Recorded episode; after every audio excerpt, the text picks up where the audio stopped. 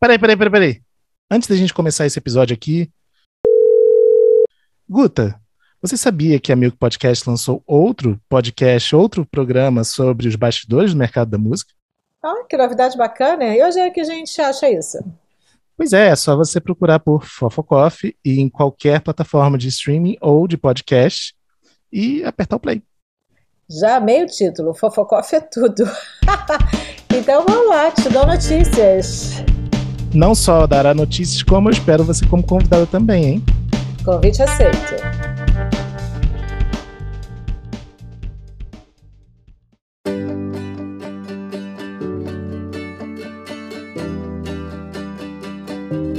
Bem-vindos ao 18º episódio do Fast Forward, ou FF Podcast. Esse podcast é uma parceria entre a Milk, o Música Copyright Tecnologia, o You Got Studio e o Tenho Magística Amigos. Eu sou o Fábio Silveira e no time titular de hoje temos também Guta Braga. Hello! You Got. Salve, salve! E Bruno Costa. Fala, Fábio. Bom, antes de entrar no tema principal com o nosso convidado mais do que especial, um recado importante. Quem escuta a gente já sabe que estamos indicados ao Prêmio Sim São Paulo deste ano na categoria Projeto do Ano. Uhul! Boa, boa! Todos muito felizes com isso aqui. É, o que talvez vocês não saibam é que no dia 5 do 12, mais conhecido também como quinta-feira, dia 5 de dezembro, nós comandaremos na Sim São Paulo nosso primeiro podcast gravado ao vivo. Então, se você estiver na Sim São Paulo deste ano, você poderá assistir de perto um painel que também é um episódio de podcast. Já pode falar quem é o convidado? E a participação especial que temos para esse é de um tamanho que vocês nem imaginam. Qual vai ser o horário que me perguntaram hoje? 15h30. 15h30 da tarde, dia 5 do 12, nós estaremos recebendo lá ninguém menos que ao seu Valença para contar yes. um tanto da história dele, as múltiplas inovações, reinvenções, recriações que esse artista brasileiro incrível teve. Então, Anota aí, gente, dia 5 do 12, sim, São Paulo. Nós estaremos lá no Centro Cultural São Paulo, time titular completo e mais ao seu Valença comandando um painel e episódio de podcast ao mesmo tempo. Isso é um sábado, não é isso? Isso é uma quinta-feira. Ah, uma quinta? Se você aparecer no sábado lá, já ter problema. Eu achei que no sábado. Não. Na quinta-feira, beleza. Então, para ajudar a Guta, se você não se programou para estar lá na Sim São Paulo, não perde a oportunidade. Assim São Paulo acontece de 4 a 8 de dezembro em São Paulo, no Centro Cultural São Paulo, com muitas palestras, debates e shows imperdíveis. Para comparar sua badge, que dá direito a tudo no evento, basta acessar www.simsaopaulo.com.br. Bom, gente, entrando no assunto de hoje, que inclusive podia ser todo sobre o nosso convidado, e ele contando a carreira dele aqui. E olha que a gente quer trazer ele faz um tempo, né? É, mas que a gente vai falar sobre alguns temas relevantes e super importantes do momento. Temos hoje aqui conosco a ilustríssima presença de Paulo Lima, presidente da Universal Music Brasil. Tudo certo, Paulo? Olá, galera. Obrigado pelo convite. Desculpa a demora, mas cheguei. Nós que agradecemos. gente, o Paulo é um dos nossos primeiros convidados aqui. A gente está tentando já faz um tempo. E a agenda dele é super é, fácil. concorrida. Fácil. Mas deu certo e aqui estamos, estamos muito felizes. Muito obrigado, Obrigado Paulo. pelo convite. Muito bem-vindo. Na marra, tô aqui. Bom, é, se contar Guta e eu, né, que a gente conhece pra lá de mais de 10, 12 anos, eu né? não conto mais de contar, essas coisas a gente não Então a gente podia até fazer um breve review da sua carreira pelo momento que a gente conhece, mas eu queria que você contasse pra gente, fizesse um, um breve review aí da sua carreira até você chegar a presidente da Universal Caramba, Music. cara, porque contar 32 anos de trabalho em... A gente vai fazer um podcast só da minha faz um história. fast, faz um fast forward. Rendia um episódio só sobre isso. Não tem condição. Mas condensando. Mas, condensando é muito simples, né? Eu é, sou apaixonado por música desde criança. É, um jogador de futebol frustrado, porque jogava, no, jogava muita bola. Mas em 2000, em 86, minha mãe faleceu. Eu larguei a toda. Na verdade, eu queria seguir a carreira de jogador e tinha queria fazer isso. Jogava para algum clube já? cheguei a treinar muita coisa, joguei, joguei juvenil de vários lugares, mas é, no fundo é, me apaixonei sempre por música. Eu estudava piano clássico em casa, minha mãe era música, musicista, e tinha um piano em casa, estudava piano, mas sempre a molecada lá, né? Paulo, vamos jogar bola, vamos jogar bola. Acabei. A grande arrependimento da minha vida inteira foi parar de estudar piano para jogar bola. mas aí depois que ela faleceu, eu, eu comecei a, a, a, a precisar trabalhar, ganhar dinheiro e sempre muito o espírito de empreendedor. Então, sempre comecei já desde cedo, consertava de cassete, televisão. Meu quarto era né, pro São Pardal, fazia o som sair na sala, comprava aquelas revistas de eletrônica. Até que eu, eu entro na faculdade de engenharia eletrônica, engenharia é, eletricista, sou engenheiro eletricista eletrônico, e caí na asneira de conhecer um estúdio na Barra chamado Impressão Digital, em 80 e pouco, 88, final dos anos 80. E quando eu entro no estúdio, dou de cara com uma SSL 4000, aquela mesa de 48 canais, e me apaixonei. E já pedi para trabalhar e comecei a trabalhar no estúdio como assistente de estúdio, servindo um cafezinho, enrolando cabo de microfone. É, e rapidamente. Aí também de microfone se enrolava. Enrolava tudo. Mas o mais, o mais legal do estúdio é que foi uma paixão muito exponencial, porque muito rápido eu já estava apertando o botão de play rec, é, né, o técnico atrasa, grava e, e tudo, né? E aí, em muito pouco tempo, tomei essa paixão pela engenharia de som, propriamente dito. Fui levando a, a, a faculdade até um dia que eu não aguentava mais eh, acabar a gravação 3, 4 horas da manhã. E eu ia tomar um banho, tomar um, um Guaraná, um copo de Guaraná com. Com, com, e botava Guaraná com Guaraná em pó e, e, para estudar física, cálculo. E aquilo foi tomando uma proporção muito grande, até que no Rock in Rio 2, eh, 90, se não me falha a memória, eu entrei no estúdio na sexta e saí na terça. E fiquei com uma pneumonia tripla que virou infecção pulmonar. eh, e eu fiquei seis meses em casa, sem trabalhar, doente mesmo de, de não dormir, imunidade baixa. E aí eu resolvi sair. Pedi demissão pro Mazola, ela ficou desesperada. E falou, pô, cara, mas você tem futuro e não sei o quê. Eu falei, cara, eu preciso me informar. Preciso me formar engenheiro, quero me formar em engenharia. E aí, num churrasco, uma vez na Serra, encontro o nosso querido Max Pierre, que era diretor artístico na época da, da Som Livre, e fala comigo, aparece lá nos estúdios da Som Livre pra gente é, bater um papo, se conhecer e tal. Entro no estúdio da Som Livre, quem tá gravando naquela época? Cazuza, Xuxa e Roberto Carlos. Só isso, É, né? Só isso. Uau? E aí eu falei, pô, Max, quero ficar aí, mas deixa eu ir pra manutenção.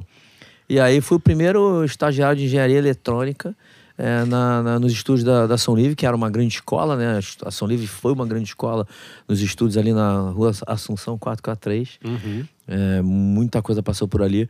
E ali eu fiquei até é, me formar. Quando eu me formo, é, 93, sou com 92, 93, me formo engenheiro. E nesse exato momento a Poligram monta aquele timaço dos, dos M's, né? É, Ma- Mainar, Max Pierre, Marcos Kilza e, e Castelo Branco. É, e acabo sendo convidado pelo Max para ir para lá, trabalhar lá nos estúdios da Poligram. Até que eu fico lá uns dois anos e fiz muito projeto bacana lá dentro. E um deles, talvez, um dos mais emblemáticos da minha vida, é, porque Tropicália 2 do Gil Caetano foi gravado lá, produzido pelo Liminha. É, e o Liminha me olhava, cara, no estúdio e falava, pô, o moleque conserta, tira a moda da mesa, alinha a máquina. Aí o técnico não vem, aí grava, aí microfone, não sei o quê. E aí o Liminha me chama, cara, me convida pra, pra ir trabalhar nas nuvens em 94, abril de 94. Tudo na minha vida acontece em abril. É, e aí, em 94, eu entro nas nuvens, cara, que também muito rápido, como técnico de manutenção ah, dos estúdios. E em 94 eu já tinha me filiado à Audio Engineering Society, é, porque eu sempre fui né, metido a estudar e a parte toda de, de evolução do áudio e tudo mais. E começava a viajar para fora, para os congressos. E, e em 94 eu comecei a. a- Foi um ano, um ano bastante interessante para a música brasileira, né? Pô, Skank, Cidade Muito Negra, forte, né? Daniela Muito Mercury, prolífico. o Liminha no auge. Eu sonho, né, cara? Eu costumo dizer que é, o Liminha é meu grande, grande guru, né? Ele que praticamente me pegou um, menino ali da- Viu, me, viu, me viu um potencial na, na Poligram e, e me levou para nas nuvens para para poder fazer, para trabalhar com ele diretamente como um técnico de manutenção e de repente eu estava fazendo tudo com ele, muita confiança e já no 94 mesmo fui três, quatro vezes para os Estados Unidos com ele. E É, como mon- saltou disso pra você começar a, pro- a projetar estúdios efetivamente, né? É, Que porque aí em foi 94 sequência. eu já também já fazia projeto, e aí eu sendo meio que metido a empreendedor, é, eu resolvi montar uma empresa de, de engenharia de áudio, né? Até porque eu vi antes do tempo toda essa tecnologia dos estúdios ficando muito barato, ia customizar, ia ficar mais barato ter estúdio. Então eu monto uma empresa é, que tá viva até hoje, que é a Ground Control. É uma que é na Urca? Que era na Urca. Era Pô, eu Urca, mandei é. microfone lá pra Com consertar, certeza. Eu cara. consertei muito microfone, cara. Eu tenho um diploma na minha sala, cara. Eu sou AKG Specialist Engineering, cara. Fiz curso em Viena, cara, de consertar microfone. E, e na verdade, cara, a Ground foi uma grande escola, porque a gente começa, a Ground começa no- no- dentro, do, dentro eh, do escritório da minha casa, consertando equipamento, montando projeto, fazendo projeto. Em 95 eu era, já era, né, trabalhava com Liminha e já comecei a montar estúdio grande, comecei a montar, fiz o estúdio do Dudu, Marotti, aí comecei a fazer vários estúdios no Brasil, até que a tecnologia foi chegando, né, os ADAT vieram, os Tascams vieram, vieram muita tecnologia, as mesas Mac, 3 ADAT. Então eu comecei, aí aquilo eu vi uma possibilidade não só de ter um negócio, mas também de levar essa tecnologia para ampliar a produção de música, né? Eu sempre tinha isso na minha cabeça que precisava disseminar conhecimento. Acho que é o que eu sempre digo, né? Minha vida inteira está pautada em quatro pilares. Eu sempre investi em pessoas, conhecimento, relacionamento e tecnologia. São os meus quatro pés do banco, se tirar um eu caio. E com isso, cara, a Ground que tomou uma proporção tão grande.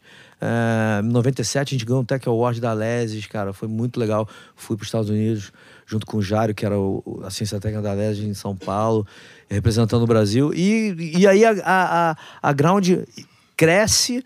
é, o Marco e o Geraldo, meus dois cunhados, viram sócios, a gente desenvolve tudo. Quando eu olho, a gente está praticamente fazendo serviço e montando estúdio pela América Latina toda.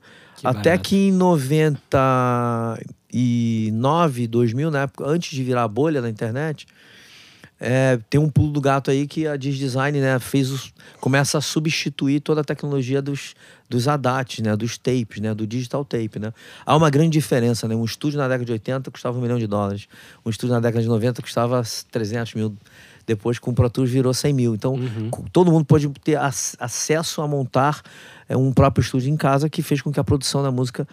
Né, E com isso você. E como é que foi de, disso para em música? então, e aí, é, é o- esse é, um- é um, é grande pulo do gato, Fábio, porque tem uma ligação sim, cara. Ah. Em 2000, é, na fábrica de design, eu ia sempre fazer curso lá fora. é, e aí, numa das visitas é, metida, né? Fui lá, dei meu cartãozinho pro diretor-geral da fábrica. Falei, ó, se quiser abrir nos Estados Unidos a fábrica aí um dia, uma, uma, uma Autorize, me avisa. E aí, eles me ligaram, é, 2000, 2001, não me falha a memória, a- a- o Pro Tools ganha o Oscar como né, dis- disrupção total de, de tecnologia de áudio. E aí a gente entra eh, nos Estados Unidos, a gente abre a, a Ground Control Professional Audio em 2003. Eh, e ali, cara, foi eh, interessante porque em outubro de 2003 eh, a, a gente abre o escritório nos Estados Unidos e a dúvida se eu ia ou se o meu cunhado ia morar lá e tocar a Ground lá. É, e a gente chegou à conclusão que era, ele, o Geraldo era o sonho da vida dele, da mulher dele. É, eu tinha, eu estava totalmente amarrado aqui no Brasil. E aí a gente tomou a decisão é, dele, dele seguir lá e eu fiquei. E quando eu fiquei, o que, que acontece em dezembro de 2003? Nasce o iTunes. Né? O dezembro de, dezembro de 2003 nasceu o iTunes. É, e, e nasce o iTunes em 2003, que ele vem da onde? Quer dizer, Jobs foi muito inteligente porque ele pegou o quê? Ele cria o iPod, vou fazer um rollback aqui, em 2001. Né? O iPod foi criado em 2001, ele cria o consumo, o hábito de consumir música digital, e ele em 2003 entra com a loja. Dezembro de 2003, no, no Super Bowl, no comercial. Assistam, vale a pena, tá no YouTube.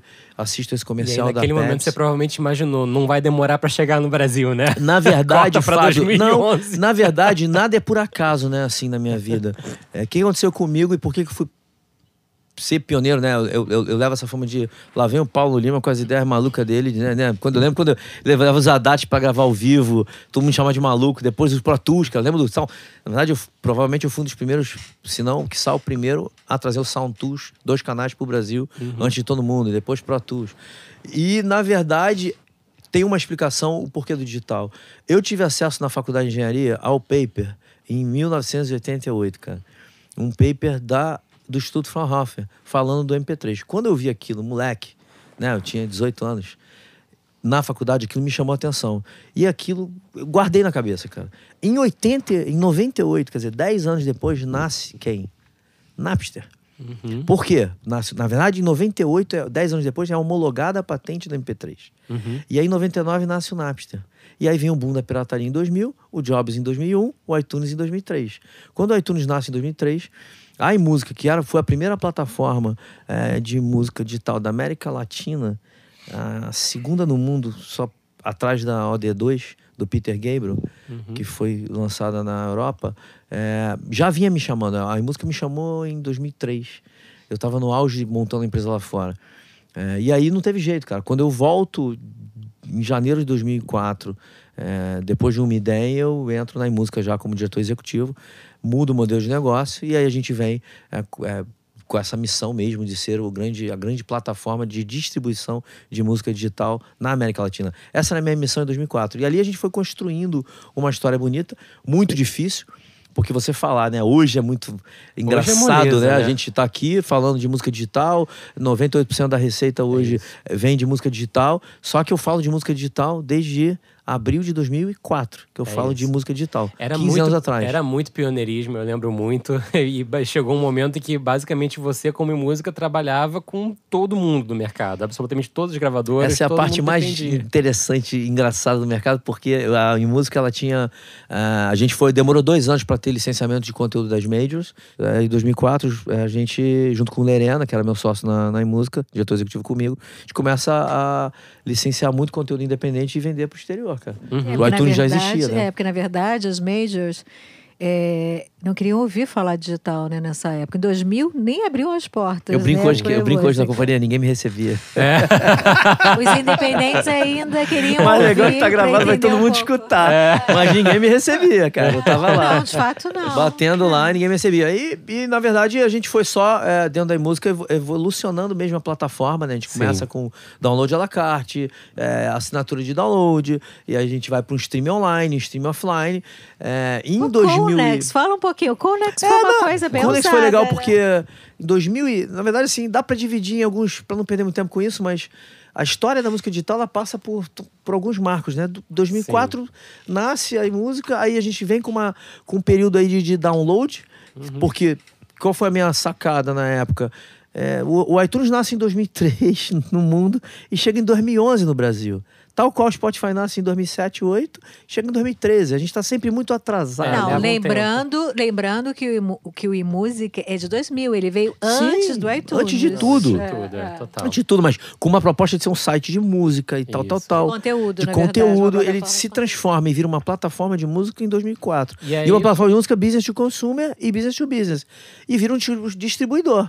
A gente lança um modelo de agregador de conteúdo, a gente cria um modelo de clearing de direitos, a gente começa a entrar com o que você falou do Kunex. Kunex foi só a marca que a gente deu para associação de marca com conteúdo, cartõezinhos de, né, de, de papel com código para baixar download, Isso. pagos por marca. Então a gente foi cri- tendo que ser criativo até Pra entrar estabelecer uma indústria no para Brasil. estabelecer uma digital. indústria. Formato, e aí o pulo do gato é em 2006, Sim. quando a gente todo mundo tá olhando para a internet e a gente vai pro mobile, porque é o- foi é a grande outro virada onde a gente lança a primeira loja de música eh, com a Nokia. A gente lançou uma, um- uma, uma loja de música no celular N91 em 2006 ah, com a Nokia. A primeira loja comprava por Wi-Fi, cartão de crédito, um celular, 100 mil músicas independentes, porque nenhuma mídia me deu conteúdo na época.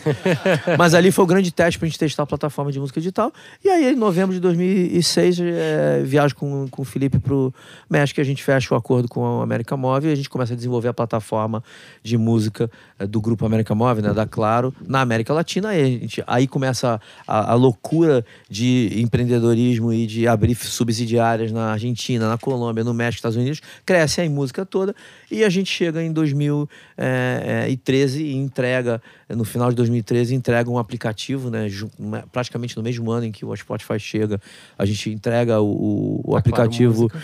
a Claro Música, né? offline, streaming, tudo direitinho. E a gente já vinha negociando com, com o grupo e a gente faz a venda para o grupo eh, naquela ocasião.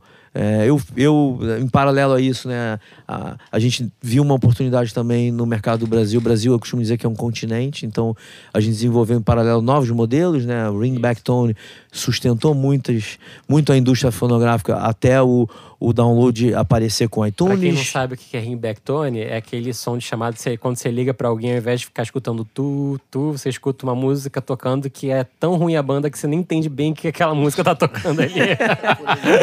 mas que muitas, muitas, muitos Mas provedores de muito conteúdo dinheiro, gerou muito sim. dinheiro, né, Fábio? É uma É, música que você paga e não ouve. É, né? apaga e não ouve. Eu lembro que em 2012 me- fizeram uma entrevista comigo e eu, eu, lembro, eu lembro da cifra, cara. Eu lembro que em 2012, e tá divulgado, então não tem problema nenhum falar, é, é, a gente faturou, sei lá, 20 milhões de reais, cara, É com o Ringback Tone em 2012. É, foi, foi, um- foi um. foi- assim como o embarque de música em celular, né? Foi Exato, tudo muito, exato. muito E eu- tampão. Mas corta pra 2016, E aí, quando você 2000 entra e na aí, Universal. 2016, é, caio de paraquedas, né? E todo mundo me pergunta o que, que eu tô, o que, que um maluco empreendedor tá fazendo dentro de uma multinacional, dentro de uma gravadora. Na verdade, assim, acho que é, foi tudo muito rápido, né? Aconteceu tudo muito rápido. Né? A minha missão simplesmente acaba na música. É, é o famoso mission accomplished mesmo. é, e acho que a gente tem que. É, eu levo isso como lema, nunca entrar na zona de conforto. Então, já tinha cumprido minha missão e era hora de deixar a minha diretoria é, tocar a empresa, que eu acho que é outra coisa importante. Todo empreendedor ou executivo tem que criar sucessor, cara. Então, eu tinha sucessores, os meninos são estão até hoje lá com Então, muito falar, sucesso. O Diogo é o presidente lá e era o meu CEO na época e era a hora, a hora dele, ele né, agarrou e foi. E, e Jesus Lopes me, me, me enfia uma flecha no coração, literalmente, e me convida para ser presidente da, da Universal Music Brasil.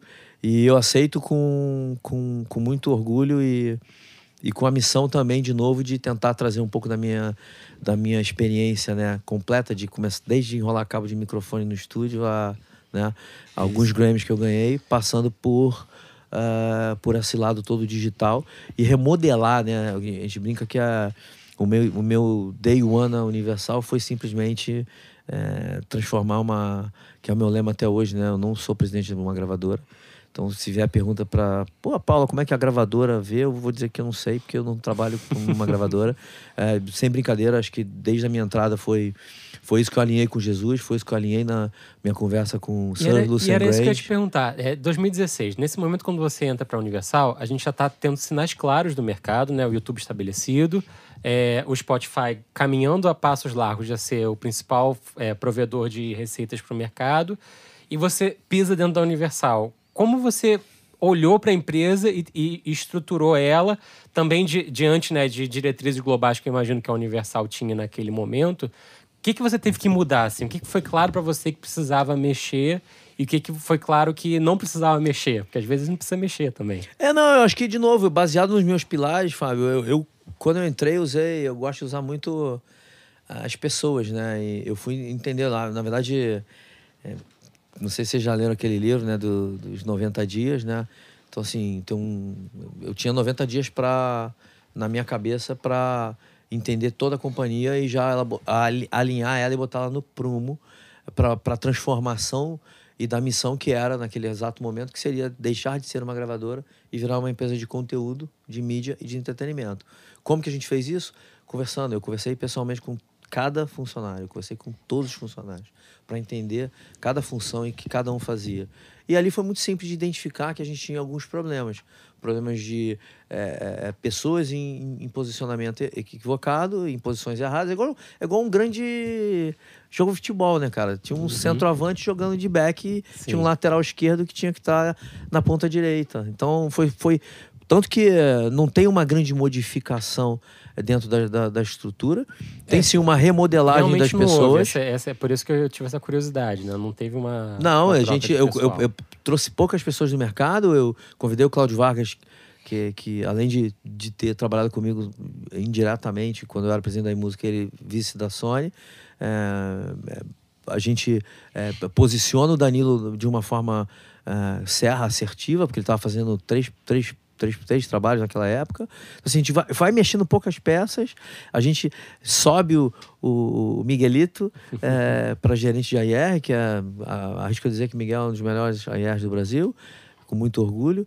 E, a- e a gente vai adequando isso à, à, à missão da companhia, que não mudou, Fábio. A missão da companhia é a mesma, cara, que é descobrir talento e desenvolver artista, desenvolver carreira. cara. Mas ali existia já uma diretriz de que precisava se entregar mais volume de conteúdos de qualidade. Aí eu não tô, né, não tô nem entrando no mérito qualidade ou não, porque obviamente qualidade todo mundo vai ficar de olho sempre. Mas ali já existia uma missão. Precisamos entregar mais conteúdo, mais conteúdo local. Qual era, Eu qual era, que a, qual eram os gran- a- o grande resumo, momento? né? Porque é difícil falar em tão pouco tempo o que a gente fez aí desde, desde maio de 2016 até hoje. Mas acho que na chegada, se eu tivesse que resumir em uma frase, eu resumiria que é, eu implantei, a minha chegada implantou uma cultura digital na companhia que não existia. Então, os- desde as famosas reuniões de planejamento é, físico, né, do físico, que era aquela, aquela maço de, de papel e, e de planejamento de lançamento, a, a, a, a- a utilização de tecnologia e de gestão de tecnologia e de digitalização mesmo, né, de começar a olhar para o digital com mais velocidade e foi o que a gente fez. Então a gente começou a transformar, eh, e baseado inclusive nesse pilar que é conteúdo, né? Não é gravação, a gente não grava, não tem nem estúdio lá. Então é, se a gente precisa de mais conteúdo, a gente tem que ter mais parcerias e a gente tem que ter mais eh, fornecedores. E a gente tem que ter mais artistas que aumenta o volume. Então, a gente tem que ter uma melhor gestão eh, de tudo. eh, de controle mesmo de, de planejamento para poder entregar mais eh, com mais qualidade. E nesse exato momento, né, depois de muitos anos no Brasil em que em alguns gêneros, como o sertanejo, o funk, tiveram que investir por conta própria, né, na produção local de música, as majors até vão pegar nesse, até nesse início mesmo do, do momento que você estava em música e tudo mais, as majors elas adotavam um sistema que eles estouravam artistas globais para ter lucros glo- globais, já que eles não sabiam qual era o retorno de investir localmente. Para falar em dois artistas da casa, né? Justin Bieber e Lady Gaga foram feitos dentro dessa, dessa lógica, desse modelo da Universal, né? E a gente vê de dois anos para cá um- uma retomada de investimento muito significativa da parte das gravadoras em artistas locais, né? Então, Fábio, isso está muito puxado pelo consumo digital. Porque um dado, talvez uma, uma- um- o dado eh, mais interessante, o que que mais, o que, qual foi a maior transformação de 2016 para hoje? É exatamente é o gráfico que a gente chama do gráfico X, né? Existe um gráfico X. Nas plataformas digitais, se a gente pega é, um, um recorte de 2016, maio de 2016, conteúdo internacional nas plataformas digitais em 2016 representava 70%. É, hoje, é, então era um 70-30 internacional, né, o ângulo e o local. nacional, isso. É, hoje inverteu. Hoje é 70% de conteúdo local, 30% de conteúdo internacional. Então, o famoso X, né? O internacional desce e o local sobe, faz o gráfico em X, e que é exatamente isso. A gente tem demanda é, muito mais do desenvolvimento de conteúdo. E para fazer local. isso, vocês tiveram que entender. Você até passou por isso na, na resposta anterior, que eu acho que é super legal a gente entrar um pouquinho mais. Teve que se entender um outro formato de artístico, né? Obviamente, quem tá lá é, é artístico, entende perfeitamente, são excelentes profissionais de artístico, mas vocês também entenderam que vocês precisavam potencializar isso de alguma forma, né? Sim. Como vocês se estruturaram e qual é a Acho que é visão uma vocês grande. Hoje eu, posso, artístico hoje eu posso falar, né? Uma das grandes mudanças ah, na Universal foi exatamente o, o. E que eu acho que não é na Universal. Eu acho que o perfil do artístico, né, de uma gravadora, mudou. É, por isso que eu falo que a gente não é uma gravadora. Na verdade, é, a gente tem uma composição é, de. Eu chamo de especialistas de produto, é, que na verdade eles têm é, um skill além do do, reper- do repertório, né, do, do lado artístico, tem que ter um skill de business development, tem que entender de negócio, cara.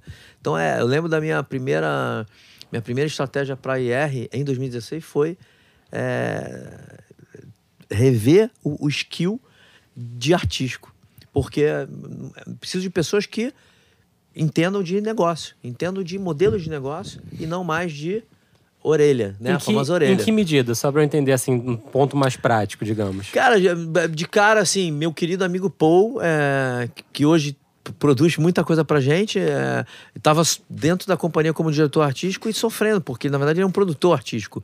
Então como é que ele... Ele não, ele, não, ele não tem o skill de ficar pensando em modelos de negócio, alternativas, gerenciando é, produtores, selos e etc. Então, na verdade, a gente vai para um modelo de negócio muito... é, mu- muito horizontal, né? Onde a gente começa a chamar os especialistas de produto. Então a gente hoje tem um time de AR, onde eu tenho para cada segmento um gerente com, que entende daquele, daquele tipo de conteúdo que é consumido, eh, mas que tenha um skill de negócio, que possa sentar e fazer planilha e, e, e, e- pensar em, em criatividade de modelos de negócio. É, e foi quando, inclusive, eu trouxe é, é, é, o Miguel Carriello, que ele tem um perfil completamente business development, marketing, conteúdo, né, um, para ajudar a, a compor isso. É, então a gente começa a compor uma diretoria de quatro, a gente brinca, né, de quatro dino- di- dinossauros da indústria do digital, porque Cláudio Vargas estava na Sony como digital, Danilo como digital na Universal, Miguel com a experiência de live e ao mesmo tempo com a experiência de new business, com business development e som livre, e som livre. Eu do lado da música. E a gente junta esses, esse quarteto para a gente começar então a remodelar todos os modelos de negócio, não só do AIR, né, do, do antigo AIR, mas também das outras áreas. Da- isso passa essa revolução né, digital. Eu costumo dizer que a gente fez uma revolução digital dentro da Universal eh, em termos de forma de trabalho nesse tripé eh, comercial, marketing, conteúdo. Por isso que eu costumo dizer que não existe na, na companhia um diretor de AR, existe um diretor de conteúdo. Né? Miguel é diretor de conteúdo.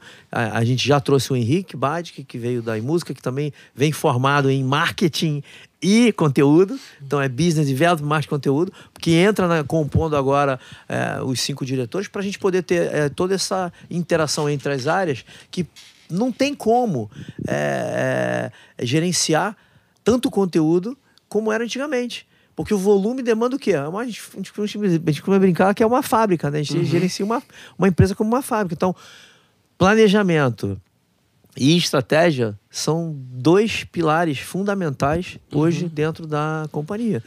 Tanto que se fura alguma coisa de um planejamento de uma estratégia, cai o resultado da, da companhia. Muito mais importante do que uma orelha.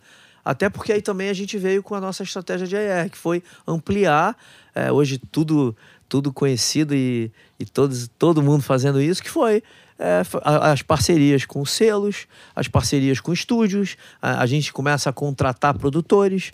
né? A primeira companhia que começa a contratar produtores exclusivos no Brasil foi logo na minha chegada, que é uma, que é uma ideia eh, do Jesus que implementa isso na, na regional é, muito rápida. E tá aí o sucesso de artistas como né, o próprio J Balvin, é, produzido pelo Sky e tudo mais, e vários outros artistas, né, o próprio o, o Fonse que vem é, com o famoso ovo de Colombo da América Latina, né, que vem com o Despacito ali, existe, existe o antes e depois do Despacito, mas que vem de um, de um produtor é, também parceiro da, da companhia. Então, é, é, quando a gente começa a ter essa necessidade de gerenciar o skill do, do profissional de AR transformou, cara. Porque ele, ele, não, ele não é o, aquele cara que vai mais só pro estúdio ouvir música. Ele precisa entender de planejamento, estratégia, negócio, porque senão não vai funcionar.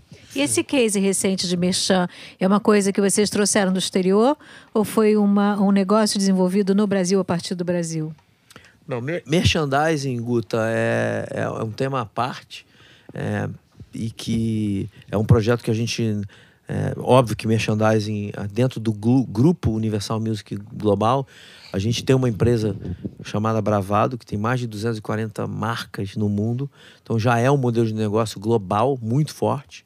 É, a nossa iniciativa da, da loja da Universal, né, o Music Store, é um projeto que nasce aqui com a gente, onde a gente desenvolveu é, através de, a gente montou o, o MVP, a gente montou o projeto desde o zero e é uma das iniciativas de termos é, na diretoria. O meu diretor financeiro é tão empreendedor quanto eu, o Musa é espetacular.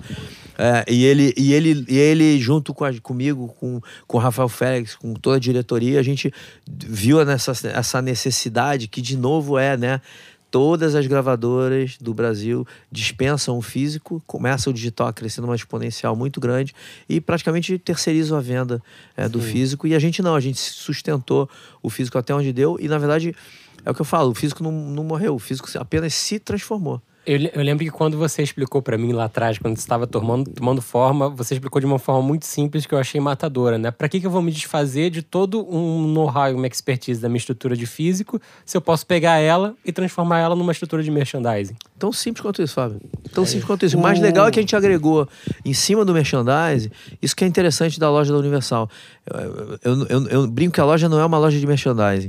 Ela é uma loja de físico, porque hoje você pode comprar CD, DVD e vinil. Então, eu, eu não quebrei meu estoque, né? Porque devolveu. Eu, eu vendo sob demanda agora no, no online. E tem muita gente que quer ter um vinil, quer ter um CD, quer ter um DVD. Posso, vou falar algumas coisas. É, saiu domingo, né? O resultado lá, a gente vendeu 200 mil itens.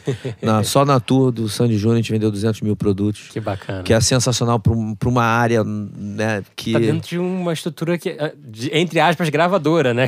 Uma Comentaram estrutura- comigo, o copo custa 30 reais. Eu tô louca pra ver esse Mas, copo. mas falando em números, o, o Henrique Bad, que, cara, tem um. Acho que em 2016 que ele me falou isso, tem alguns anos.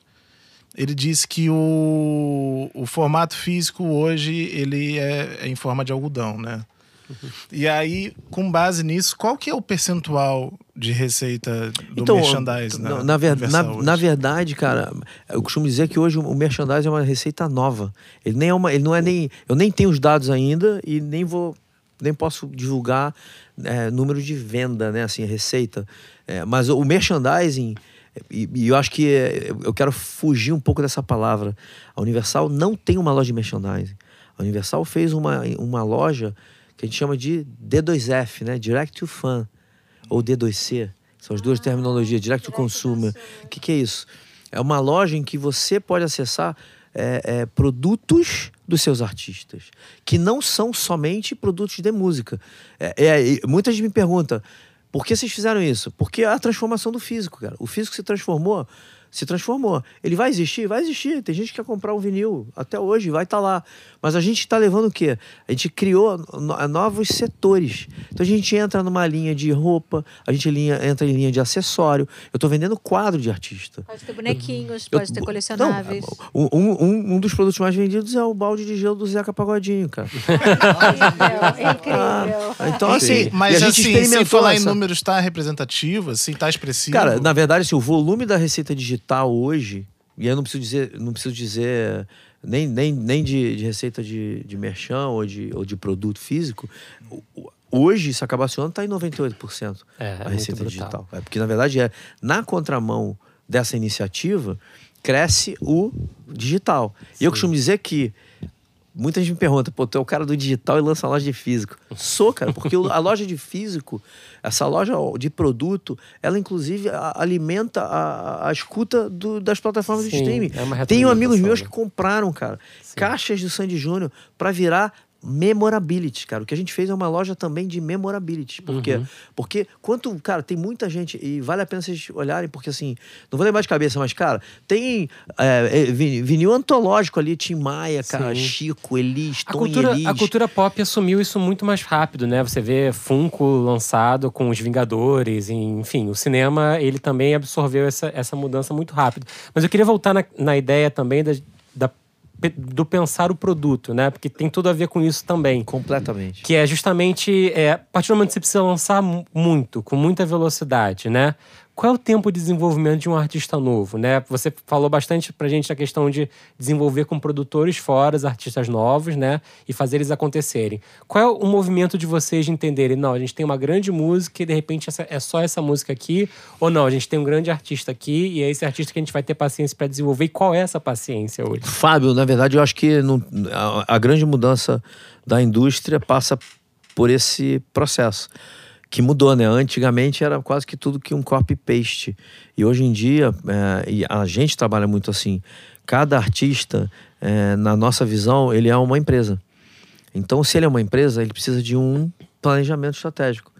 E baseado nesse planejamento estratégico, então só um artista. parênteses, quando você fala em empresa é porque tem várias fontes de receitas atreladas a um artista novo, né? Sim, não, não é sim. só a venda digital. Não, a gente olha discos, cada. é, Exatamente. Mas eles estão assinados com a Universal para merchandising, para show, para tudo isso. Então, é a gente isso? tem os, os, os- os níveis de artistas que são dependendo dos seus direitos, mas independente se tem mais ou menos direito, a visão que a gente olha para o artista é que ele não é um- uma, um um- um- uma, uma pessoa que canta apenas. né? Então a gente olha o artista como uma marca, como um produto, e que em cima disso aqui a gente tem que sentar e olhar como é que é o planejamento desse cara. Vamos, é a mesma coisa que vamos, vamos vender um copo, Tá bom, vamos fazer o planejamento do copo, da venda, da estratégia, de tudo. Então a gente senta para discutir o planejamento estratégico de cada artista e de forma diferente, porque aí entra outra coisa.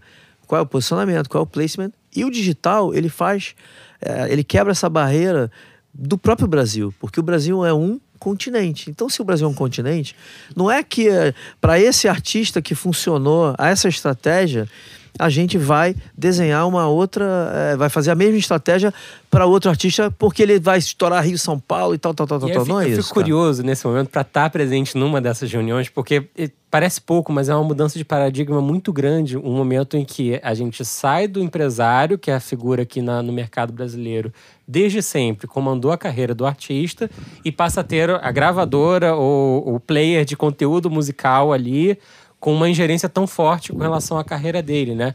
Como é que se dá essa relação de forças e como se dá essa decisão e essa troca de ideias? Fábio, sensacional, porque você toca exatamente no ponto crucial do alinhamento. É, vou dar quatro exemplos de 2016 que Por estouraram. quatro exemplos que estouraram numa velocidade catastrófica. Ana Vitória, Projota, Matheus e Cauã e Simone Simaria. Quatro artistas onde eles têm uma coisa em comum com a gente. Um puta alinhamento com os empresários. Seja eh, a gente seja sendo sócio ou não. E, e o que a gente fez com esses quatro artistas na época foi montar um planejamento muito alinhado com o escritório, onde a gente conseguiu sentar numa. Eu costumo brincar que a gente tem que sentar numa mesa redonda, né? Eh, porque a mesa redonda você alinha a estratégia, o planejamento, os interesses. E, e quando você faz esse alinhamento, você monta um planejamento estratégico como empresa, estou falando como empresa, e você tem duas pecinhas a mais aí na mesa, que é talento e você tem hit, ninguém segura, porque aí você alinhou artista, produtor, empresário e agente. Então, quando você alinha os quatro e tem definido planejamento estratégico, entra música boa, meu amigo, não tem errada. E para E isso foi houve- exatamente o que aconteceu. Houve um trabalho quatro. de levar dados para eles de, de alguma forma, porque eu vou até pegar carona que a Universal acabou de lançar globalmente a plataforma para artistas e empresários, né? De- Boa. De, informações. Boa. Então, assim, eu tô entendendo que muito disso também tem relação com, com trazer dados que às vezes o empresário, com a equipe dele só monitorando o YouTube, não teria como ter. Tá bom, aí você vai me obrigar a falar porque mais um, mais uma, mais um estalo ali que a gente fez em 2016, né? O que, que a gente faz em 2016? Vocês sabem que eu sou engenheiro, o Cláudio também tem esse perfil. A gente criou um departamento de BI, né, de Business Intelligence, em 2016.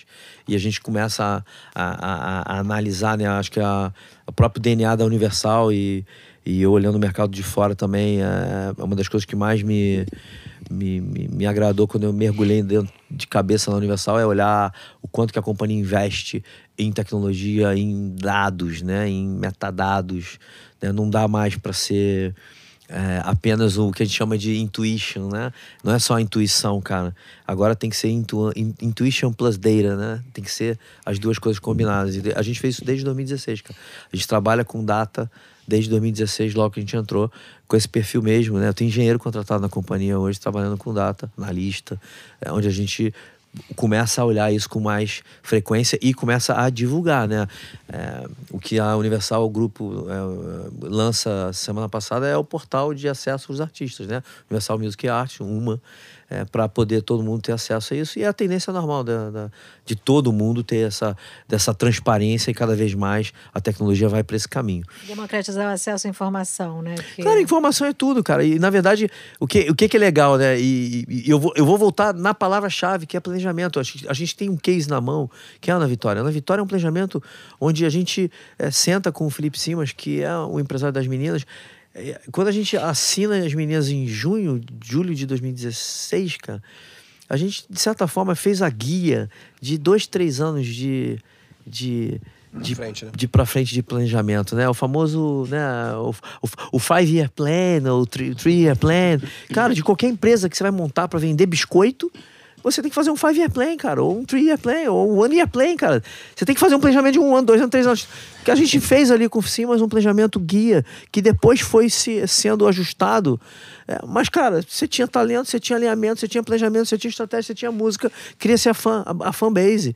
E, e, e na- nessa mesma velocidade, a gente estende isso para outros setores. Isso é outra coisa muito importante porque a gente tem muito orgulho hoje de ter criado essa nova MPB aí, de trazer a Sandy, né? O Thiago teve um papel importante, Thiago York na Nação Livre, é, a Sandy com a gente, aí vem a Ana Vitória, e aí começa essa sucessão de artistas fazendo sucesso. O Melinho é um estouro, né?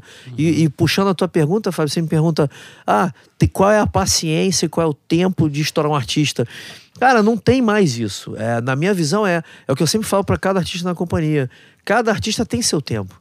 É, uns têm menos tempo, outros têm mais tempo. Depende do seu planejamento e principalmente onde você tá, do seu segmento. É isso, isso que eu ia falar, porque na verdade, no momento que a gente tem tanto BI, né? Se a gente utilizar bem dados, a gente consegue ter informações muito rápidas e essas informações muito rápidas muitas vezes podem ser decepcionantes, né? Você espera muito, traças em planejamento, o retorno imediato de plays, de, de engajamento é baixo. Teve casos de vocês que vocês lançaram, o retorno foi abaixo do esperado, insistiram e lá na frente deu certo? Sim, sim, tem vários. Cara, de novo, a, a, a grande verdade é que quando a gente Porque pega. né, quando a gente falar disso, só um parênteses, desculpa te cortar. É quando a gente falar disso, a, a vida inteira trabalhando com música, eu sempre fa- é, escutei falar do imponderável e sempre vi o imponderável acontecendo. Sim. Né? A gente é, faz tudo certo e não acontece, a gente faz tudo errado ou não dá nada certo e o artista estoura porque a gente diz que tem estrela. Hoje a gente já sabe medir um pouquinho mais uma coisa da outra, né? Sim, mas. se- Mas não muda que tem o imponderável. Fá- Fábio, essa é a coisa mais fascinante que existe, porque eu tenho N, N exemplos dentro da companhia onde a gente aposta naquela música, naquele artista, e não estoura aquela música nem aquele artista. É isso. e esse é o mais, mais legal, por quê? Porque não existe. Música não é uma ciência exata. Isso é que é o mais legal. Você pode fazer o planejamento estratégico que for, com a melhor equipe, com o melhor artista. Mas se a música não bater, cara. É claro que tocar, um não planejamento bem feito aumenta muito as chances. Não, a gente- é o que eu- é, Exponencialmente. Fábio, a palavra que eu falo para os meus artistas, cara, eu- o nosso trabalho é apenas ajudar a entender os artistas, a identificar o posicionamento deles, a posicionar eles e utilizar tudo que a gente tem de asset para potencializar a carreira deles, cara. É potencializar, porque o dom tá neles. Então, nosso. Agora, não, tem como não fugir da palavra borogodó, meu amigo. Ou tu tem borogodó, ou tu não vai, não vai, não vai fazer, cara. Pode ficar. Por isso, que, por isso que a gente vê, né, sem citar nomes, os spikes, né? Você tem um artista que, puf, one hit, né? Vai lá, na mesma velocidade que ele sobe, ele desce e desaparece. Mas quando você vê, e que eu acho que isso é interessante, um país onde o maior consumo é de conteúdo popular, sertanejo e funk, né? Com, com esses dois eh, gêneros musicais muito fortes, cara, muito fortes. é, e vocês sabem disso, a gente consegue também ter esse crescimento hoje muito grande do pop, cara. Desse MPB pop, né? Dessa, desse, desse eh, pop- rural, ou, ou- ou pop folk, ou folk, ou, ou- ou- assim, a- essa, essa leva de artistas talentosos como Ana Vitória, Melim, João, numa velocidade de, de encher. E é outra coisa importante, né, Fábio? Tem muito artista que pode estar muito bem no streaming, mas não enche no show, cara. Então, essa, essa, essa, essa- esse termômetro da gente poder não só olhar, o, e eu acho que isso é uma- um dos grandes pontos que me preocupa muito hoje na indústria. A indústria está, cara, totalmente viciada, é tudo, é chart, chart, chart. Cara, já acorda, pega o primeiro que todo mundo acorda, pega o celular, vai no top 200 chart. Tá em que lugar? tá não sei o quê.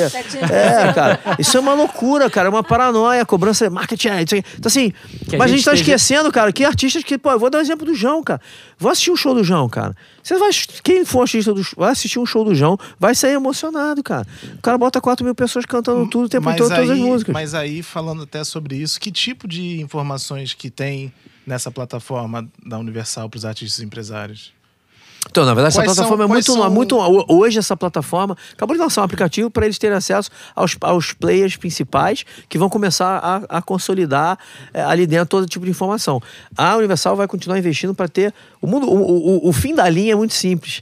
É você ter um dashboard, todo mundo tem um dashboard e você vê tudo no único lugar, cara. Porque, como está num barramento único na internet, vai todo mundo consolidar isso e ter. a- a- a- o que, que é legal, né? A, gente só quer facilitar o, re- o, o artista é, a olhar, porque hoje o artista tem as suas ferramentas, né? Todas as plataformas começam a disponibilizar a sua própria intranet para o seu artista ter acesso a isso. A gente está consolidando.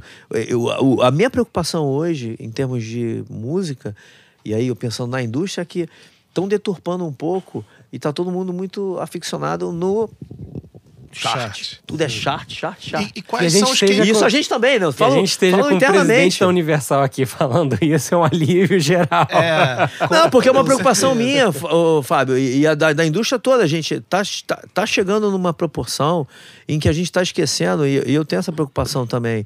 Não é só o chart, entende? Eu acho que tem, tem muitos temas envolvidos na, na- na- na- em relação E quais à são plataforma os, digital. os principais KPIs, assim, que vocês mais prestam atenção?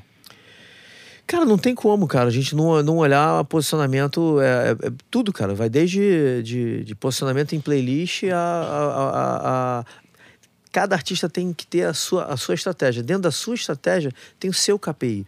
De novo, eu tenho cases aqui. Esse ano a gente tem alguns cases importantes, cara. Onde a gente, por exemplo, vou contar um da, da Márcia Felipe que te, te resume um pouco isso, que é Márcia Felipe muito forte no norte do país. E a gente faz uma música, quem me dera, com o Jerry Smith para entrar. né, A gente faz um, um, um, um, um, funknejo, né? Um forró, forronejo com funk misturado para estourar e trazer a Márcia para uma região daqui, leva o Jerry para lá. E, mas a estratégia de lançamento é diferente, cara. Porque se a gente for olhar, todo mundo fala, né? Chart, chart, chart. Vamos olhar o chart, tá bom. Só que o chart, é, no, mais o average aqui, 90% do, do. Se a gente somar hoje todas as plataformas, Deezer, Apple e Spotify, eh, que são as principais, isso não rep- a gente bota cinco, cabem cinco cidades aqui na minha mão, cara. Sim. Então não representa o consumo de música. Por isso Nesse que a gente vê artista. O YouTube, você é, o YouTube é muito mais realista. O nisso, né? YouTube, ele é. Então você tem. O YouTube é popular, cara. A gente não pode esquecer outra coisa importante, cara. O Brasil é um continente, mas o Brasil é um país pobre, onde as pessoas não têm dinheiro para pagar né, é, uma, uma assinatura de celular, porque o, o average revenue per user de um us- usuário de celular é 20 reais, cara. É 20, 25 reais, cara.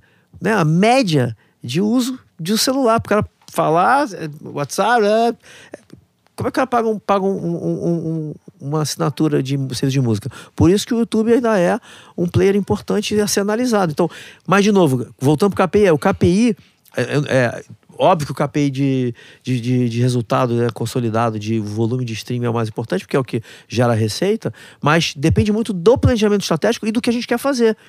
Porque a gente usa, inclusive, aí é importante o departamento de BI, porque o marketing mudou completamente a forma de trabalhar. né? E aí entra é, é, esse alinhamento e essa necessidade da gente estar 100% integrado com o, o gerenciamento da carreira do artista. Porque vou te dar outro exemplo.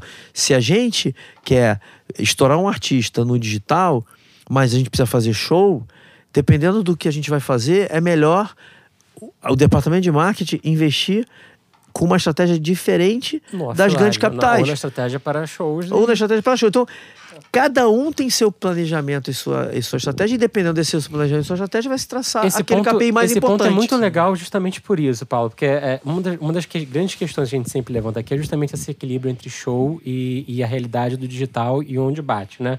Num painel recente, o CFO do Spotify, o Barry McCarthy, que já vai sair declarado abertamente agora em janeiro, disse, acho que foi mais ou menos isso, que globalmente é, os, pelo Spotify ter três vezes mais usuários pagantes do que a Amazon e duas vezes mais que a Apple, a plataforma é o local para se fazer um artista novo ou uma música nova acontecer para valer.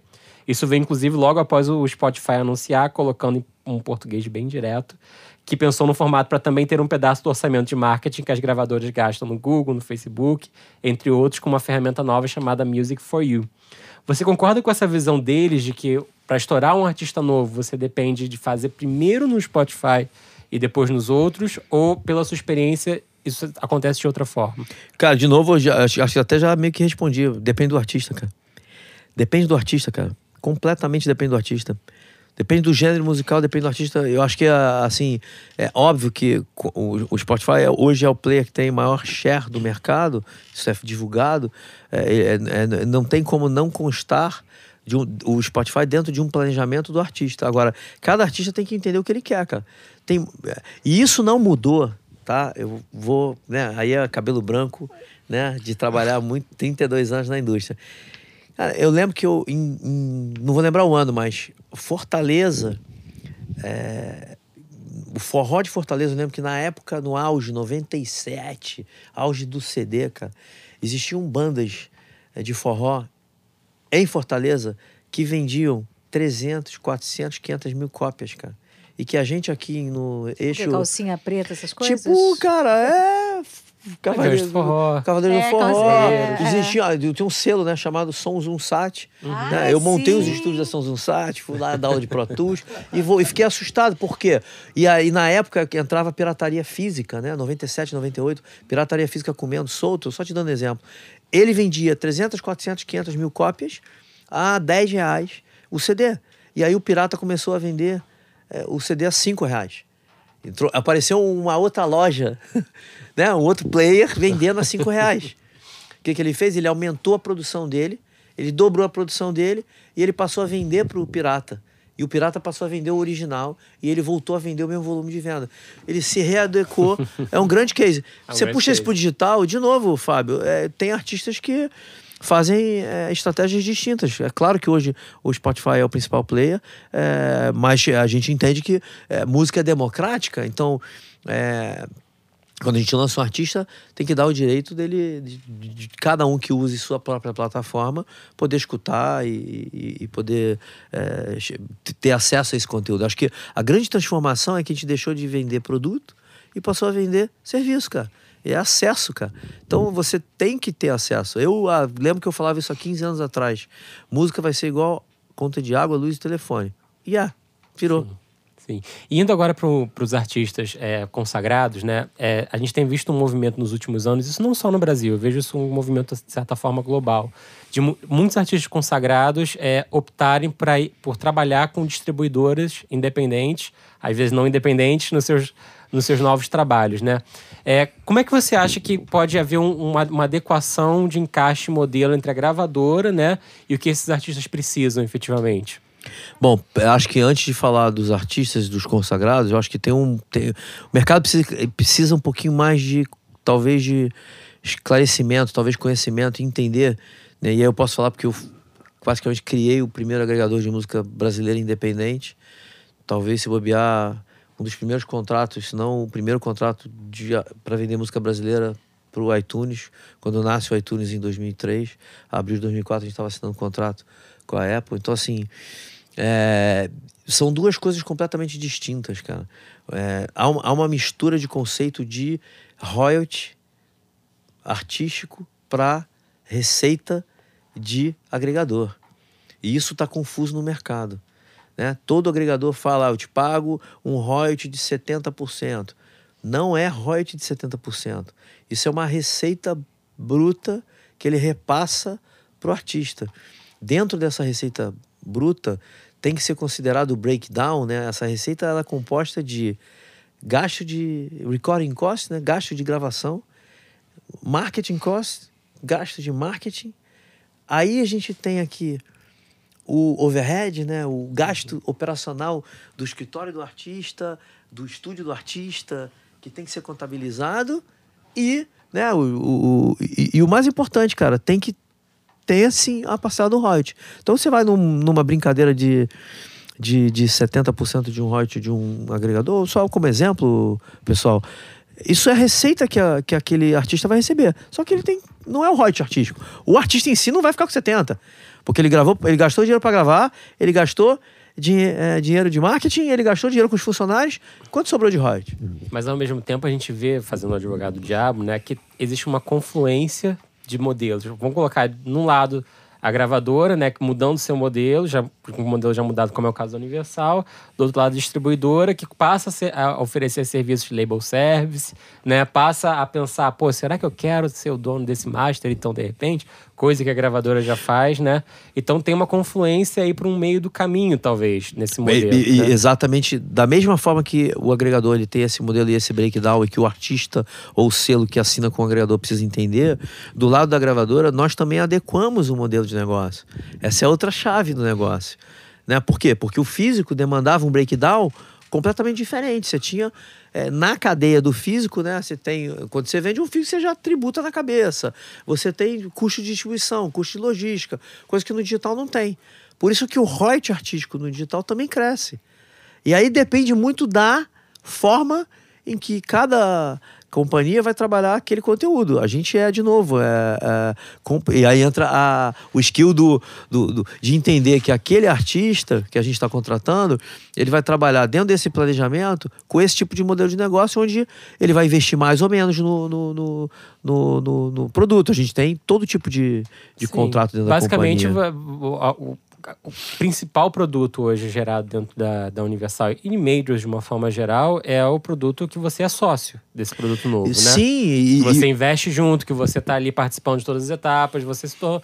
A, a- a empresa Major ela é uma sócia de novos artistas, novos lançamentos dentro desse, desse contexto. Sim e não, Fábio, porque eu vou agora entrando nos consagrados, botar alguns exemplos, né? Assim, é, quando que eu podia imaginar é, que o, o- um Alejandro Sanz estaria fazendo a tour dele sócia com a GTS, né? Que é a, a nossa área de live, né? Global Talent Service, GTS, que é a área que faz o gerenciamento artístico é, é, dos artistas é, criada pelo Jesus há anos atrás e a gente aqui no Brasil desenvolvendo. Então, assim, começa a ter um movimento, ó, Juane está com a gente. Então, assim, começa a ter um movimento onde os artistas começam a ver valor. E o valor não é na sociedade, o valor é no, é no todo. É porque a gente senta e vira sócio, mas sócio no planejamento, cara. Qual é um dos grandes problemas da indústria? Se a gravadora antigamente pensava A e o manager pensava B, gastava-se dinheiro dos dois lados e ninguém ia pro C que tinha. A direção era C. O, o manager pensa A, B e a gente e a gravadora pensava A. Quando a gente é sócio, todo mundo senta numa mesa redonda, define, vamos para onde? Para esse ponto? Então tá bom. Somos sócios? Divisão de lucro de tudo? É a sociedade, igual montar uma padaria, divisão de lucro de tudo. Então a gente vai, quem tem mais aqui em cada parcela e vamos para cima. Queira ou não, Fábio, é, se a gente for pegar é, todos os artistas é, do- desses últimos três anos, né, que a companhia é, estourou, é, posso te, assegurar que mais de 80% é, nós somos sócio e co-manager ou full manager dos artistas, porque a gente tá 100% alinhado. Quando, a gente, quando o artista não é da GTS e da Universal, a gente tem um full alinhamento, que é o caso, por exemplo, do próprio Simas com a Ana Vitória. Né, a gente, ele não é da. Ana Vitória artista da GTS, mas a gente tem um alinhamento 100% com o Simas de tudo que a gente faz. Então funciona.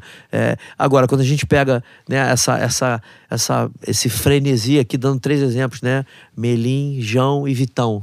Olha o que está acontecendo com o Vitão. Sim. Vitão, a gente é o manager do Vitão, é, junto com o selo, que é a Red Media, que são os nossos produtores, junto com a companhia. Então a gente senta na mesma mesa, cara, com o mesmo alinhamento. Produtor artístico, artista, escritório do artista, a GTS e a Universal. Traça, o tra- traça o planejamento estratégico e vamos buscar hit, cara. Não tem errado. Com certeza. E agora, indo, antes da gente ir pro nosso bloco final, porque é, daria pra gente continuar esse papo aqui, né? Ad eterno, com muitas perguntas e dúvidas. É, o que, que atualmente está mobilizando bastante você, assim, em termos dos próximos passos da indústria? Né? Em que, que você tem pensado muito em termos de mercado, em termos do que, que você. caminhos você acha que a gente vai e que novas ferramentas, novas tecnologias estão de alguma forma te interessando? Porque eu tenho certeza que a sua cabeça não para de pensar nisso. Não, Fábio, é até dá até agonia, cara, porque é, é muita informação, né? E, de novo, como eu disse algumas vezes, cara, acho que investir em conhecimento é a chave da vida. E eu não vou parar de investir em conhecimento, por isso que eu tô vindo agora de praticamente três viagens internacionais de, congresso e tudo mais para a gente estar up to date de tecnologia e do que vai vir. Eu acho que a indústria da música ela precisa se consolidar ainda um pouco mais. Me- Me preocupa muito ainda, porque eu acho que a gente está atrasado em relação a essa maturação eh, do mercado. Então, é, é, eu acho Que que sentido? Porque eu acho que, o- no sentido de maturado, o Brasil ainda não é um país maturado no digital. Apesar dele ser quase 100% digital, a, a base de usuários ainda é muito pequena. né? Então, quando a gente olha nesse cenário global, o Brasil é que tem a maior, né, ano passado, a maior taxa de crescimento. Esse ano, provavelmente, a gente vai ter de novo a maior taxa de crescimento no streaming do mundo. Pensando no tamanho da população, né? E quando a gente vai para a, a, a palavra é a taxa de penetração. Então, quando a gente olha né, o monthly active users dos players com relação à população, meu amigo, a gente vai crescer muito ainda. Então, antes de pensar no futuro, eu acho que a gente tem que maturar o presente, fazer o, o, o que eu acho que é o grande desafio de todos os players digitais, é expandir para todas as, as cidades desse país. A gente triplicar a base de usuários. A gente tem condição de triplicar a nossa base de usuários comparado aos outros é, países que estão aí pelo mundo com, com mercados maturados, né?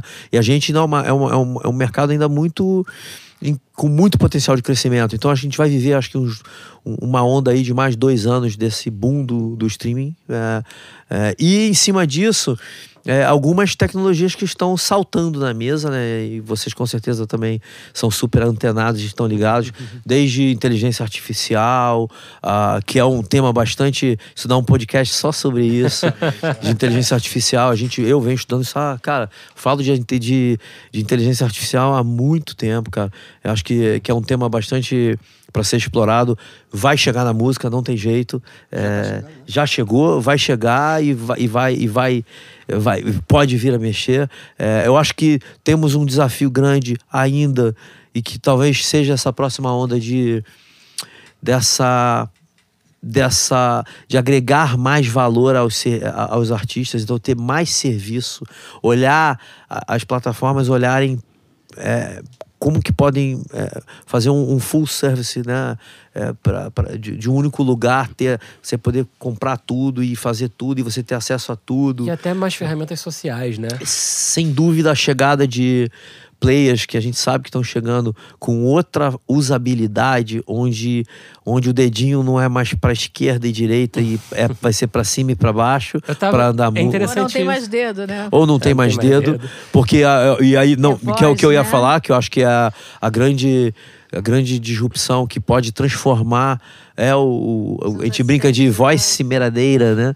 Que é exatamente né, a- Alexa, né? As pessoas não pedem mais a música e outra coisa você não vê mais o que vai vir depois. Então é, é uma forma de consumir completamente diferente Sim. a experiência de- disso, que demanda da, da- não só da gente, mas de todo content provider se preocupar em, em- em- olhar para a música e como é que vai construir esse metadados, né? Tem, tem gente que tá tendo que falar, né? porque a gente sofre pela língua, né? Porque a gente tá meio que ilhado com, com nossa música é, cantada em, em língua portuguesa, então a gente precisa ter, ter esse investimento em, em- data mesmo para voice, né? Para voz. E acho que a gente vem para uma para uma consolidação até de uma produção artística diferenciada, porque isso também eu tenho uma preocupação né? quando a gente começa a pensar que por causa do streaming é, a- até a estrutura da música está sendo transformada. né? A gente hoje vê Já músicas que começam aqui, músicas que começam com refrão e, Isso. e músicas que não, não, né, não podem passar de três minutos, assim. Eu acho que não pode a gente perder de forma alguma a, a arte. A E acho que esse é um grande diferencial da nossa visão. A gente não interfere em nada na produção artística dos nossos artistas. A gente apenas opina e potencializa. A gente está ali para opinar e potencializar e tentar posicionar, né? Acho que a, a Universal hoje ela tem é, eu tenho muito orgulho de, nesses últimos três anos, ter estourado, né? Assim, breaking art, mais de 15 artistas nacionais e de todos os segmentos, né? A gente pega um Felipe Araújo, a gente pega uma Lauana Prado, aí a gente vai para um Vitão, a gente vai para um João, para um Melim, para na Vitória, aí tem uma, uma banda que é espetacular, que não tá no chart, cara, Maneva, estourada, breaking arts, fazendo show, Maneva lá estourado, Atitude 67. Assim, aí a gente vem pro sertanejo. Então, assim, então, tem um leque, e eu acho que, que o digital traz isso também, da gente poder ter, testar um pouco mais. É, e, e nesse ponto do digital, né, não, não, não- não vou fazer a pergunta porque a Tencent fez uma oferta pública lá pela por 10, 10 a 20% da Universal lá fora. A Tencent é gigante chinesa, né, o Spotify da China. Mas é, você, pelo que você conhece das plataformas em si, você acha que as plataformas é, asiáticas elas podem ter uma penetração no Brasil e um efeito interessante? A ByteDance está para lançar a, a ByteDance que é a dona da- do TikTok, né? Tá para lançar a plataforma de streaming deles. É, temos a Tencent que nem chegou no Brasil ainda, enfim. Fábio, ah, de novo, o, o- a- o digital quebrou as barreiras do, né, total do Brasil. É, o o Brasil é um continente pro, pro mundo, né? Você olhar uma ByteDance que coloca o, o- o Brasil no tier 1 né, de lançamento, quer dizer, prioridade deles é lançar no Brasil, quer dizer, é, a gente é hoje é, top, top 2, 3 é, de todos os serviços digitais do mundo. é, e a gente ainda está, de certa forma, engatinhando. Então, olha o potencial que a gente tem. Por isso que eu acho que a gente tem dois anos ainda de consolidação para a gente né, subir eh, do, do patamar. Né? O Brasil já é o top 10 em termos de receita na indústria da música global. A gente só não está mais alto por causa da nossa economia e por causa da, do- do- da valorização da moeda, porque senão. né, a gente tem, não esquece isso também, a gente não pode esquecer isso também, cara. A gente tem um problema grave, cara. Eu vejo pouca gente falando sobre isso, cara. Price pointing e preço de serviço. A gente tem hoje um serviço a 5 dólares, cara. Metade do preço. Então, se a gente tivesse uma, uma economia estável, a nossa receita era o dobro só por causa da moeda. Sim, pensando em termos de receita, Em né? termos de receita. Sim. Volume de streaming absurdo. E outra coisa, mas pensando em termos de receita, a gente também não pode esquecer que nós somos os- o, o- pior país, com a- um, um dos piores países do mundo na taxa de advertising basement de pagamento. Então a gente recebe pouco por play por publicidade. Também reflexo do nosso, da economia do nosso país. Se isso tudo se equaciona, Sim. o Brasil vira uma, uma das maiores potências de música. Eu tenho a fé que, que a gente tem um potencial de crescimento aí muito grande de chegar a top 5 no mundo. Fora isso, o maior play que nós temos no Nordeste não gera receita para a indústria, né? Prefiro não comentar. É. Eu só comento daquilo que eu tenho contrato. Paulo, é, por último, você falou que um dos pilares, um dos pilares para você é conhecimento, né? E a Universal teve recentemente uma iniciativa super legal, é, que foi o Universal Music Academy, não foi isso? Innovation Challenge. Innovation Challenge, perdão. Um- Conta um pouquinho pra gente de onde surgiu isso e qual foi a, e, e qual foi a motivação dessa iniciativa, né? Porque a gente percebe que o boom que o mercado da música deu, né, não foi acompanhado por um boom de profissionais novos qualificados no mercado. Cara, a gente tem, de novo, tá no DNA, né, Fábio? Eu acho que todo mundo me pergunta o que eu tô fazendo na Universal se eu sou empreendedor, né? A gente continua empreendendo, cara. Eu costumo dizer que é, eu, empre... eu, eu hoje eu faço o que eu amo, mas eu empreendo mais do que eu empreendi a minha vida inteira, porque cada artista é uma empresa. Então eu tenho várias empresas debaixo de mim para poder empreender bastante. É, e a, a iniciativa não só do, do projeto de, de produto, né, o Music Store, que é uma plataforma direct to fan que a gente desenvolve, que é um é empreender, é como empreender dentro de uma multinacional. A gente, de novo, com o Innovation Challenge, a gente faz exatamente o que? Uma necessidade, cara. Isso parte de uma iniciativa global, né? A, a- Universal Global ela tem um departamento de inovação, é, onde a e tudo muito rápido. Em novembro do ano passado, é, o head dessa, dessa área me, me, me chamou e falou: Paulo, pô, o Brasil tem esse perfil, o Brasil precisa disso. Você tem um perfil de empreendedor, vamos fazer um hackathon no Brasil? Vamos fazer um hackathon. Só que a gente aterriza aqui no Brasil, começa a conversar com o Cláudio, com a Mari, com a minha equipe, que também tem esse DNA de conhecimento e de empreender, e a gente chega à conclusão que mais legal do que fazer um hackathon seria a gente fazer um, um, um hackathon de um mês, né? Então a gente muda o modelo de negócio e faz um Innovation Challenge para trazer o quê? É, essa iniciativa de trazer alunos, ex-alunos, de, de- a gente fecha uma parceria com o núcleo de empreendedorismo da USP e faz um primeiro, é, um primeiro evento, um primeiro Innovation Challenge espetacular. E não vai parar, cara. A gente vai continuar investindo nessa área de, de conhecimento, de inovação dos universitários para criar, inclusive. Para as pessoas, pras pessoas entenderem, o Innovation Challenge ele buscava que, que resultados, né? Que, que objetivos. Cara, a gente jogou desafios da indústria e chamou, é, convidou a inscrição, várias pessoas podiam se inscrever. A gente teve um recorde de inscrição é, e se, formaram equipes para que essas equipes desenvolvessem soluções para alguns, do- alguns dos tipos do- do- de problemas pontuais que a nossa indústria tem para Tipo um movimentar. hackathon? É um hackathon, só que um hackathon. O hackathon, a gente é meio contra um hackathon de 48 horas, que você faz um hackathon assim, papai, não, não acontece muita coisa. Então a gente fez um, um. É como se fosse um hackathon de 30 dias, né? De Entendi. um mês, com, com a cada semana um encontro e com. Com trabalho durante a semana para ser desenvolvido, para chegar num produto o mais perto possível de um MVP. Daqui a pouco vocês vão saber aí, a gente vai divulgar. Opa! É, e também a gente fomentar toda a cadeia produtiva, né? Então a gente trouxe é, executivos, empreendedores, CEOs de empresas para fazer parte do projeto. A gente trouxe aceleradoras para investirem nas equipes. A Universal é apenas. A gente não, não tem participação de nada, a gente quer só movimentar é, a, a indústria da música e a indústria do conhecimento é, focado na música. E foi demais ver o perfil de vários, eh, vários estudantes de vários setores querendo eh, se movimentar para essa, essa área. E a gente está aí agora para 2020 fazer provavelmente mais do que um. Pô, que bacana. Que bacana, gente. Bora pra perto do play, então? Vamos lá, aperta o play. É...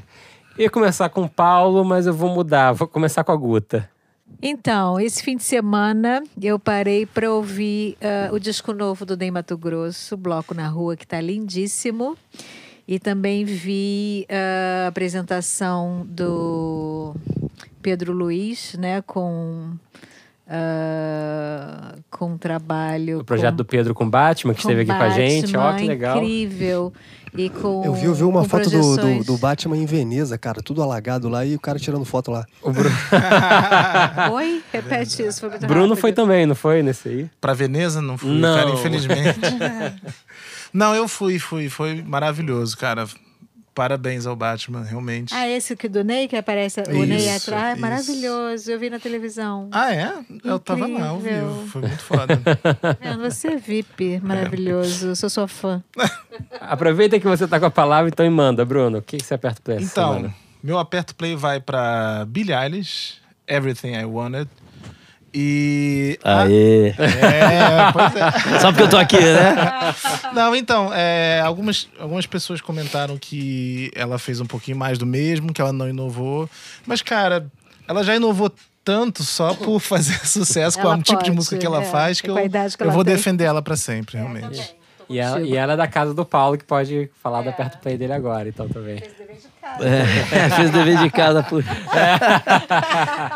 Não, cara, eu, pra mim o Aperte o Play estava associado ao lançamento de sexta passada e, assim, eu queria. é, um álbum que. espetacular, que acho que todo mundo tem que escutar, é o do Juanes. É, um, e um, um mais futuro que passado. É, um artista case, é, que, que foi Personal of the Year no Grammy esse ano. Por favor, escutem que tá espetacular. É, também um Temos álbum. um fã in the house aqui, Eu ó. tava aqui na listinha pra falar dele. Aí, Quebrei, cara. Quebrei. Não, é imperdível. Álbum, cara, de você ouvir tudo, cara. Ai, assim. vou ouvir. Adoro o É, tem um menino da Universal lá fora fazendo muito sucesso chamado Lewis, Lewis Capaldi. Cara, o álbum dele tá, né, um repack ele com- completinho, também Fala lançado sexta-feira. Lewis Capaldi. Lewis Capaldi. Cara, imperdível. Talvez seja um dos maiores artistas aí dessa. Também com, com muita força. Aqui no Brasil eu queria botar, talvez, que eu sei que o Fábio gosta de- desses desafios de lançar alguma coisa que ninguém conhece. A gente lançou uma menina, chama Ana, Ana Mel. Ana Mel. Vocês conhecem a Ana Mel? Não, quem é Ana Mel? Ana Mel é uma menina de 13 anos, Uau. de Minas. Produção do nosso querido e amigo Max Viana. A gente acabou de Olha. assinar. Escutem Ana Mel, acabou de lançar a música Nada é Igual, eu acho. Como é que escreve Ana Mel? Ana Mel com dois N's, cara. Ah, essa eu tava... Ana Mel. E ela vem como uma aposta nossa tinha aí, é, com muito talento, cara. Descoberta Uma do Max Viana. Ah, Max Viana, anos? produtor, cara. Quantos anos? 13 anos. Caraca, hein? Mineirinha de. Ubá. Cara, muito talentosa e promete. Fez o The Voice Kids? Não. Não, não, não, escutem que vai valer a pena. Parabéns, É, Max. Tem, tem duas duplas novas, também bastante interessantes, que é a- o, é o Triton, não sei se vocês conhecem, também lançou uma música é, Mania, é uma parceria nossa com o selo, que chama O Selo, é um selo que chama O Selo, do Rafa Brama, é, e Caissara, que desse também já tá até com música na novela, que também lançou com a Lani, se não me falha a memória, uma música chamada Clichê. Tudo sexta-feira, tudo um- dar um playzinho aí, escutar e curtir. Ótimo. E aí, you got? Beleza, furou minha fila aqui, mas é. Não, cara, eu sempre falo de música latina. Juanes é- com dois votos no Cara, e. Juanes.